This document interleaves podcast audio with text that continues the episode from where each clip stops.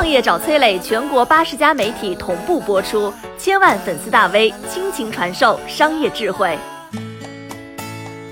见过的都不敢说，暗网里究竟有什么？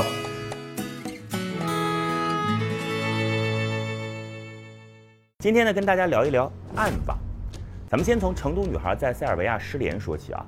女孩后来虽然被找到了，但是人们发现，哎，她这个似乎状态不对。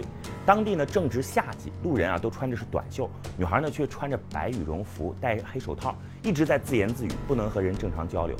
小姑娘到底经历了什么，咱们现在不得而知。但是有人竟然贴出了一则暗网的信息，根据这个信息显示啊，女孩可能被绑架了。那暗网是什么呢？暗网上的信息跟普通网络上信息又有什么不一样呢？今天咱们好好来谈谈暗网。有一种说法是这样的啊，互联网呢就像一座冰川，我们看到的只有百分之四，水下呢百分之九十六我们看不到的部分就是暗网，所以啊，暗网包含的信息极为复杂，普通人压根儿没有办法接触。这些说法纯属瞎扯，正确的解释应该是这样的：网络世界可以分为两层，一层呢叫做表层网，一层叫做深层网。表层网是什么呢？就是任何人都可以直接点击访问的网站。像大家熟悉的某浪、某易啊，各种官方门户网站，这些都叫表层网。表层网有一个特点呢，就是搜索引擎能够搜得到、打得开的网站。那么深层网是什么呢？很简单，需要登录信息的网站吧，不管是什么账号密码还是验证码，总之你不能直接进入的都是深层网。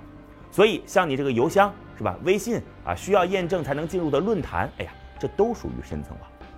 所以你看，搞清楚了吧？百分之四和百分之九十六不是什么明网、暗网这些神神叨叨的东西，就是互联网当中绝大多数的内容都是需要验证之后才能被访问的。好，那暗网究竟是什么？暗网呢，属于深层网当中很小的一部分，它有两个特点。第一呢，是需要借助特殊的工具才能进入其中，你需要有特别的浏览器输入暗网的网址，有些还要在进行各种问题或者身份验证之后才能进入，就好比一个神秘组织需要对暗号才能开门。第二个特点是什么呢？就是暗网当中每个人他都是匿名的，这是什么意思呢？现实网络当中，咱们每个用户其实都有对应的 IP 地址，但是在暗网当中啊，每条信息都会中转过多个服务器，你根本不知道这个消息究竟是来自何处。所以呢，暗网当中所有的人你都很难找到他的真实身份。那因为这两个特点呢，暗网就成为了所谓的罪恶天堂。这个互联网当中的龌龊之地啊，最早哈竟然是靠国家的力量催生出来的。二零零三年，为了确保自己内部的网络通信不被敌人追踪，美国海军研发出了一种网络匿名沟通技术，叫做洋葱路由。哎，这就是暗网的基础。直到二零一一年啊，暗网基础设备百分之六十的运营成本仍然是来自于美国。所以呢，人们也一直在猜测，这个美我在暗网当中到底扮演哪种角色？比如说啊，今天暗网上有一个非常神秘的组织啊，它叫做 Cicada 三三零幺，它就被认为和美国有关。二零一二年，Cicada 三三零幺发布了一道谜题，要招聘世界上最顶尖的解谜者，并将大部分的线索放在暗网当中。谜题呢，吸引了无数互联网的才智高绝之士。解题过程涉及了各种什么密码学、文学、神秘学、宗教学、玛雅文化等等知识，所以有人就认为这个组织当中拥有大量的专业人才，规模庞大。猜测呢，它就是美国专门用来招揽顶尖网络人才的。关于 Cicada 三三零幺，下次有机会再跟大家好好聊一聊。今天呢就不展开了。最后肯定会有人问了，哎呀，该怎么进入暗网呢？进入方法肯定不是咱们要探讨的。我呢想打消你对暗网的好奇。其实暗网真的不神秘。你和网络上匿名好友的这种互动啊，包括你看到某些论坛上有人发帖求链接有众筹，其实你在暗网看到的就是这些东西，没啥好奇的。另外呢，你必须得知道。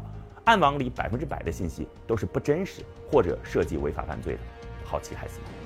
这个视频啊，就是做一些简单的科普，请你一定要记住：当你在凝望深渊时，深渊也在凝望你。我是崔磊，很多互联网公司都曾邀请我去分享创业方面的课程，包括抖音、快手、百度、阿里、腾讯等等。